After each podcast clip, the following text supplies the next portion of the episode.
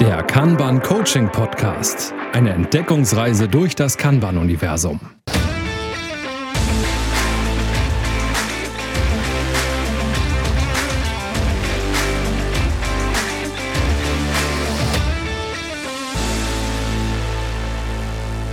Hallo und herzlich willkommen zu unserer heutigen Podcast-Folge, wo wir mit euch darüber sprechen wollen, wie es funktionieren kann oder welche Tücken es gibt, vom Projektmanagement Richtung Kanban zu wechseln. Und ein kleiner Disclaimer vorneweg: Wir sind beide noch ein wenig gezeichnet von Corona. Interessanterweise haben wir uns nicht gegenseitig angesteckt, aber den einen oder anderen Räusperer werdet ihr wahrscheinlich nochmal hören. Müsst ihr uns dann gegebenenfalls verzeihen. Genau, das, was ich nicht wegschneiden kann, ähm, wird dann da drin bleiben. Ja, von mir auch ein fröhliches Hallo.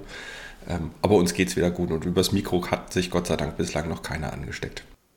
Das ist das Gute, ne? Und wir Genau. wollten euch nur nicht hängen lassen und trotzdem eine Folge produzieren. Deswegen werden wir mal sehen, was wir euch heute Schönes erzählen können. Projektmanagement und Kanban.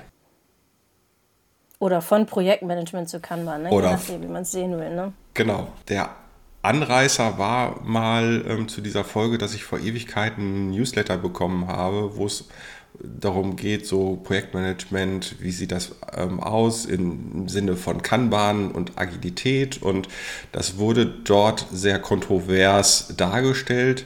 Ähm, genau genommen war in diesem Newsletter eigentlich beschrieben, dass man Projektmanagement mit Kanban eigentlich gar nicht machen kann. Ja, also wenn man es wirklich agil haben will, kann man auch nicht Projektmanagement mit Kanban machen. Ne? Das ist halt immer so das Ding. Und ganz oft sehe ich trotzdem, dass die Leute bei mir ein tolles Kanban-Training machen. Ich erzähle ihnen ganz viel, sagen, oh ja, das ist richtig, so müssen wir das machen. Und dann setzt sie sich ein Kanban-System auf und dann steht wieder der Manager, der auch in dem Training war bei mir und sagt, wie viel Prozent haben die denn jetzt noch frei? Wo kann ich denn noch was reinquetschen? Dann stehe ich da und denke so, okay, wo habe ich, wo bin ich falsch abgebogen oder wo ist er falsch abgebogen? Ich bin mir nicht sicher oder sie, wie auch immer. Also das ist nicht, äh, nicht nur einmal passiert. Ja, kenne ich auch, genau das. So, ah, wo geht denn noch was? Und ähm, ja, wo ich dann denke, nee, falsch, der Ansatz, ähm, da gehen wir nochmal auf Null zurück. Was wollen wir denn eigentlich erreichen hier? Im Sinne des Projektmanagements und im Sinne ähm, von Kanban. Genau, um da vielleicht diese konkrete Situation nochmal für die aufzulösen, die jetzt auch ein bisschen auf dem Schlauch stehen und sagen, hä, wieso? Das geht doch.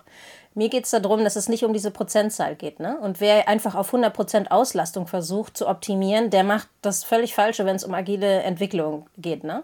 Da geht es vielmehr darum, dass man die wichtigsten Dinge, die den meisten Mehrwert bringen, entweder Kundenwert oder wie auch immer, wonach ihr arbeitet, ähm, dass die zuerst gemacht werden. Dann macht ihr sowieso alles richtig. Ne? Und mir ist es auch klar, wenn dann da Wartezeit ist, dass derjenige sich nicht wochenlang hinsetzt und macht dort nichts außer Füße hochlegen. Aber letzten Endes bedeutet das dann nicht, dass man überall die letzten Prozent noch rausquetschen kann. Ne? So frei nach dem Motto, nach dem Mittag hat er eine halbe Stunde bis zum nächsten Meeting, kann ich ja nicht noch ein Projekt anfangen. Ne? Also ich hoffe, ihr wisst, äh, was ich meine. Bestimmt. Und wenn nicht, fragt nach. Ist ja ganz einfach, uns zu erreichen. Ähm, ja, ich äh, denke immer Kanban ähm, und Projektmanagement. Und wenn man dann überlegt, könnten jetzt einige sagen, ah, wir haben ein klassisches Projektmanagement und kombinieren das mit Kanban. Könnte ich sagen, ja, wahrscheinlich gar nicht falsch, weil ich kann vorher ein Wasserfallprojekt planen, kann alle Stories runterschreiben, alle Anforderungen runterschreiben bis zum geht nicht mehr, pack mir die in den, ins Backlog und fange dann an, ähm, die aus einem, in, über einen Kanban-Board irgendwie abzuarbeiten. Kann man tatsächlich so machen, glaube ich. Ähm, ob das jetzt ist ja auch ein ganz guter Start, ne, um so anzufangen. Das kann keiner erwarten, dass man von 0 auf 100 agil sein kann oder von 0 auf 100 Kanban kann. Deswegen finde ich das ein super Startpunkt, den du beschrieben hast. Genau, das, darauf wollte ich auch hinaus. Danke, dass du mir das nochmal so reinlegst. Denn äh, Kanban startet mit dem, was da ist. Das heißt, ganz, ganz wichtig, sich das immer wieder im Hinterkopf, aus dem Hinterkopf zu holen, ist zu sagen, okay, wir starten mit dem, wo wir sind. Also wir fangen jetzt nicht irgendwie erstmal an, eine komplett neue Projektorganisation aufzubauen. Nein, wir müssen jetzt nicht irgendwie eine besondere agile Organisation aufbauen, sondern wir starten jetzt erstmal mit dem, wo wir sind und gucken, ähm, gehen dann über die Praktiken und Prinzipien von Kanban in die Kanban-Welt rein und ähm, entwickeln uns evolutionär da weiter.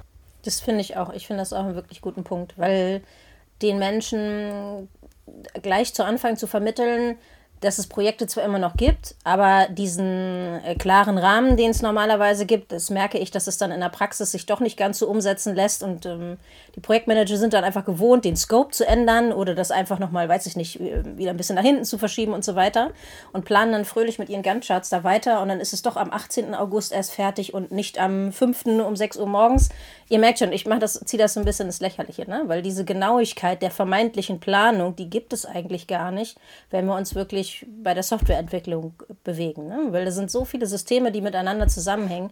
Da ist man mit Glück noch im komplizierten Bereich, meistens eher im komplexen Bereich, was, was, äh, was die Arbeit angeht. Ne? Und dann kann man nicht damit rechnen, dass sich das so linear planen lässt. Das ist schwer oder unmöglich. Ja, also ist ja auch ein Grund, warum viele Wasserfallprojekte für gewöhnlich nicht in Time, Quality und Budget äh, fertig werden. Also an einem, wenn nicht zwei dieser äh, Merkmale ähm, des magischen Dreiecks, wie es immer so schön genannt wird, ähm, hapert es ja oft. Ne? Mhm. Ähm, und aus meiner Sicht kann aber genau da Kanban auch helfen.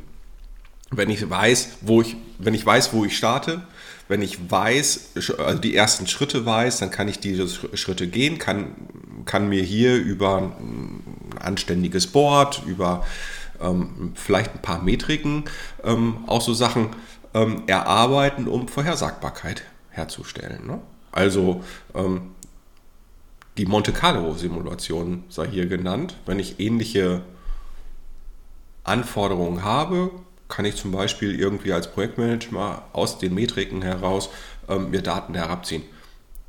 Ein Gantt-Chart brauche ich dann nicht mehr. So viel steht fest. Das finde ich aber nochmal einen guten Punkt. Das, warum ich das auch vorhin erwähnt habe, ist, ähm, wenn ich agile Transitionen begleitet habe, ne, und wir sind bei diesem Start where you are, also startet, startet dort, wo ihr seid, dann ist es ja ganz oft so, dass es ganz viele Projektmanager vorher gab. Und wenn die ganz lange in diesen klassischen Wasserfallgeschichten gearbeitet haben, ist es total logisch, dass sie das kennen und können und das immer wieder anwenden wollen. Ne? Aber genau deswegen ist das super schwer, wenn man dann sagt, wir nehmen jetzt einfach mal zwei Projektmanager raus, machen die zu Scrum Mastern oder Kanban Coaches oder so. Das ist echt schwer für die. Es ist so ein bisschen so, als versuchst du einer Katze plötzlich anzugewöhnen, vegetarisch zu essen. Ne? Das ist einfach so lange drin, das ist richtig schwer. Und bei einer Katze geht es vielleicht auch gar nicht, bei dem Projektmanager manchmal vielleicht auch nicht, bei dem einen oder anderen vielleicht schon, aber es ist eine sehr lange Reise. Ne? Und wenn man dann nicht jemanden hat, der das agile Mindset schon wirklich so komplett verinnerlicht hat, der da wirklich die Fahne hochhält dafür, dann lernt das Team auch schwer mit, weil die können immer nur so weit gehen, wie es denen positiv vorgelebt wird. Ne? Und die Projektmanager machen das in dem Fall natürlich nicht aus böser Absicht, aber die sind einfach in den alten Mustern drin und denken dann nicht agil und sind dann da nicht die Vorreiter für viel Change in Richtung äh, agiles Arbeiten. Das ist so ein bisschen die Krux da dran, die man auch hat, ne? wenn man lange Projektmanager war oder viele Projektmanager hat, die das schon ganz lange anders Ich frage mich gerade, wie eine Tofu-Maus für eine Katze aussehen würde. Aber ähm, das gehört jetzt nicht zu, zur Sache. ähm, ich glaube, der Hinweis mit dem Projektmanager ist ganz wichtig. Ähm, denn wir, wir, gucken ja ganz häufig auf die Prozesse bei Kanban. Ne? Also da sind es vor allen Dingen die Prozesse, die wir verbessern wollen, Arbeitsfluss für Arbeitsfluss sorgen, die inhaltliche Arbeit. Also das, was der Projektmanager ja eigentlich macht. Ähm, bei Scrum ist es dann mehr der Product Owner zum Beispiel, der für die Inhalte dessen zuständig ist, was da eigentlich entwickelt oder realisiert werden soll. Wir müssen noch nicht mal über die Softwareentwicklung nachdenken. Wir können ja in alle anderen äh, Bereiche auch gehen, aber da ist es der Produktowner. Mm, und wenn wir dann über die Prozesse nachdenken, dann ist da so ein ähm, Projektmanager häufig, ich will nicht sagen, ähm, fehlbesetzt, das ist, ist, es wahrscheinlich nicht, aber er hat ganz häufig die, die beratende, äh, managende ähm, Situation der Inhalte des Projektes also immer das Was und nicht das Wie im, im, im Kopf. Ähm, und das kann ganz häufig zu Problemen, zu Verzögerungen innerhalb ähm, der Projektorganisation führen. Ja, weil ich. Ich glaube, es muss umgekehrt sein. Genau. Ne? Der muss das Was sagen und das Wie entscheiden dann die Entwickler. Exakt. Aber das ist, glaube ich, ein ganz wichtiger Change, wenn man, wenn man so von dieser Klassik, äh, ne, so der, der klassische Projektmanager, der noch, noch alles ganz genau vorweg durchgedacht hat, der irgendwie der absolute ähm, Experte dieses Projektes ist, ja, wenn der sich so ein bisschen rauszieht und weniger zum Experten des Projektes ähm, auf der ähm, auf der inhaltlichen Ebene, sondern mehr dazu wird, das Ganze tatsächlich über Flow ähm, darzustellen und, und zu managen und ähm, ja, für, für Wertschöpfung zu sorgen und auch den Kunden repräsentieren mehr als dieses Inhaltliche. Ne? Der muss jetzt nicht bestimmen, wo der Button hin ist oder diese oder jene Funktion sozusagen, sondern der muss gucken, was braucht der Kunde am dringendsten und dann vielleicht sagen, na gut, wir brauchen da eine Bezahlfunktion mit, keine Ahnung, Kreditkarten oder wie auch immer. Ne? Und wie das dann aber komplett umgesetzt wird, liegt dann wieder bei den Entwicklern. Das ist so ähnlich wie bei Scrum, da muss man ein bisschen gucken. Und das ist genau wie Carsten schon gesagt hat, ein Riesenumdenken nötig und nicht alle schaffen das. Und genau wie du es ja eben auch beschrieben hast, ist, glaube ich, das, was am ehesten noch irgendwie geht, Product Owner und das klemmt auch. Ich will nicht sagen, das geht total leicht, stattdessen geht es nicht. Aber ich glaube, Scrum Master ist noch ganz anders, ne? weil du dich ja wirklich dann quasi mit den Menschen beschäftigst und mit Prozessen, mit Moderation und sowas. Und da muss man wirklich gucken, ob den Menschen das generell liegt, von deren Charakter her und wie die so sind. Ne? Ich habe das ganz oft im, im Eifer dieser agilen Transition ähm, gesehen, dass sie dann sagten, ja, wir brauchen dann einen, der sich als Product Owner sozusagen betätigt und einen, der da vielleicht den Scrum Master oder Kanban Coach macht. Und dann zählen die ihre Leute durch und machen so ein bisschen so, du gehst nach links, du gehst nach rechts. Und das ist keine Voraussetzung dafür abgefragt worden, keine Präferenz. Die Rollen sind noch nicht verstanden. Und das ist dann natürlich gut gemeint, aber es ist nicht gut gemacht in dem Moment. Funktioniert ne? eigentlich nicht. Und das ist natürlich hart. Und wenn es funktioniert nicht nur eigentlich ja. nicht, sondern es funktioniert überhaupt nicht. Aber man kennt das ja auch, wenn die Leute das immer anders gewohnt sind und diese Hierarchiestrukturen auch, dann kennen die das nur, dass manche Leute einfach diesen Job oder diesen Titel bekommen. Um die Rolle geht es nicht so sehr. Und dann wundern die sich, wenn ich sage, nee, so geht das nicht. Dann denken die, jetzt will sie mir noch drei Consultants verkaufen, so ungefähr. Ne? Und das ist, darum geht es nicht. Die Leute sind dazu einfach nicht geeignet. Ne? da muss wirklich gutes Potenzial sein, dann kann man damit viel machen, aber es dauert dann auch lange. Und ich glaube, umgewöhnen ist viel, viel schwieriger, als es komplett von Null neu zu lernen. Meine Erfahrung bis jetzt. Ist so, definitiv. Change ist immer, äh, dauert immer länger, als ähm, wenn ich irgendwie komplett äh, neu ähm, auf Reset drücke. Ne? Ja. Ganz, ganz bestimmt. Ähm, auf der anderen Seite ist es auch spannender. Sich, sich aus, aus etwas herauszuentwickeln, äh, halte ich für deutlich spannender, als irgendwie komplett neu, äh, neu zu starten. Wobei die, die, darf man die Frage stellen, gibt es diesen Neustart überhaupt wirklich oder ist es nicht immer irgendwie ein Change? Aber das wird jetzt philosophisch. Aber so mein, mein Gedanke ging auch eher da drin, äh, da, daher, wenn du vorher nicht Projektmanager gewesen bist, sondern was anderes machst. Ne? Es gibt ja ganz oft Leute, die Psychologie vorher gemacht haben und waren dann vielleicht in der HR-Abteilung. Manchmal haben die da wirklich ein Händchen für die Menschen, die können gut Scrum Master werden.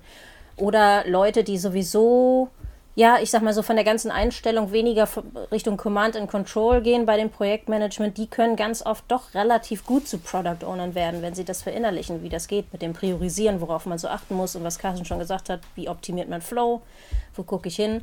Und wenn die dann noch ein Händchen dafür haben, mit den Stakeholdern gut zu sprechen und aufzunehmen, was sie brauchen und gut zu verhandeln, dann ist das super. Ne? Dann kriegt man die auch gut in diese Product Owner Rolle oder Service Request Manager Rolle, müsste es ja für Kanban ja. ganz oft sein ähm, kriegt man die gut rein. Ja, und, und da kommt noch dazu, du brauchst jemanden, der das, das Pull-System verstanden hat. Ja. Du brauchst, ähm, und das sieht man ja in den im klassischen ähm, ganz häufig, ähm, da pushst du mehr, ähm, alte Hierarchiesituationen kennen wir, glaube ich, alle noch ähm, sehr gut, ähm, wo gepusht wird und über äh, das Pull-Prinzip beim Kanban das, das ist eine, ja, das ist schon eine Falle für, für Klassiker, ne? also für die Leute, die aus, der äh, aus dem Klassischen kommen. Ich erlebe das in meinen Coaching-Situationen ganz häufig, dass ich ähm, immer wieder hingehe und sage, okay, du kommst aus dem klassischen Produktmanagement oder aus dem klassischen Projektmanagement. Ähm, was wollten wir bei Kanban noch anders machen? Und dann sehe ich immer große Augen, dann dauert es zehn Minuten und dann heißt es, ich habe wieder gepusht, oder? Ich sage, mm, und ähm, also dieses Pull-Prinzip ähm, zu bewahren, das ist, ähm, wenn man den Wechsel macht, ganz, ganz wichtig für Kanban an sich ähm, und es wirklich festzusetzen in den Köpfen. Das ist so, ähm, finde ich, immer eine ganz große Aufgabe. Und ich finde, vielleicht ist das auch der richtige Anknüpfungspunkt Man kann jedes einzelne Projekt toll mit Kanban laufen lassen und trotzdem null agil arbeiten, weil man halt in dem Fall wieder in dem Push-System ist und macht so viele Projekte, wie irgendwer angefordert hat und nicht wie viel Kapazität eigentlich vorhanden ist. Ne? Der Klassiker, dass man dann irgendwie so mit drei Teams, also sechs Leuten 40 Projekte gleichzeitig hat, ne? weil die alle gleich wichtig sind. Und ne, es gibt ja sowieso immer Wartezeiten und so. Und da schießt man sich selber ins Knie und lügt sich da so ein bisschen mit in die Tasche. Ne? Ja. Also man kann nicht nur, weil man es agil macht, plötzlich äh, die 40 Projekte, die man vorher hatte, auch doppelt so schnell abfackeln. Ne? Also ist dann doppelt so schnell, sondern man muss dann auch schon sich fokussieren und das reduzieren. Auch da ist ein VIP-Limit wichtig auf der Ebene, ne? dass man das System nicht überlädt. Dann liefert ihr die Sachen trotzdem viel schneller und könnt schneller das nächste reinziehen und habt gleichzeitig den Vorteil, dass wenn sich die Prioritäten ständig ändern, und das tun sie eigentlich fast überall, ihr nicht Sachen angefangen habt, die dann doch nicht gemacht werden. Ne? Das ist euer Vorteil dazu. Aber das ist ein ganz schweres Umlernen, kenne ich jedenfalls so. Ja, ähm, ist auch meine Erfahrung mit diversen Kunden. Aber das ist so ein bisschen das Thema Portfolio-Management. Ähm, Portfolio-Management, da würde ich fast Richtung Flight-Level gehen, ähm, also die auch nochmal mit reinbringen. Daraus machen wir nochmal eine eigene Folge, glaube ich. Ähm, ja, Projekte sind ja aber meistens schon nicht mehr Teamebene, ne? weil es meistens Ja. mehr als ein Team betrifft und dann ist man sofort bei den Flight Levels. Mindestens auf der Koordinationsebene und ganz oft dann halt auch bei dem Thema Multiprojektmanagement. Ne? Absolut, absolut. Aber ich glaube, wir können noch mal eine eigene Folge machen zum Thema, wie machen wir Portfolio-Management über Kanban. Ähm, da haben wir die Flight Levels mit drin, da haben wir, glaube ich, ganz viele andere ähm, schöne Elemente mit drin. Freue ich mich jetzt schon drauf, die vorzubereiten. Äh, aber zurück zum einzelnen Projekt vielleicht oder zu den einzelnen Projekten. Ähm, wir haben ja schon eine Folge gemacht, ähm, wo es äh, um Scrum und Kanban ging. Das heißt, ähm, da haben wir schon eine grundsätzliche Agilität. Projekte in Scrum äh, heißen ja jetzt, heißen ja, in Scrum gibt es ja keine Projekte, die heißen da ja anders. Da wird ja nur Produkt gemacht. Ne? Ähm, ist Quatsch. Also das, was ich ähm, im, im Scrum mit Kanban unterstützen kann, ist natürlich super. Ähm, und da kann ich natürlich auch die entsprechenden Management-Sachen ähm, heranziehen. Da die Empfehlung auf unsere Scrum-Folge ähm, da reinzugehen und da mal zu hören, was wir denn dazu sagen.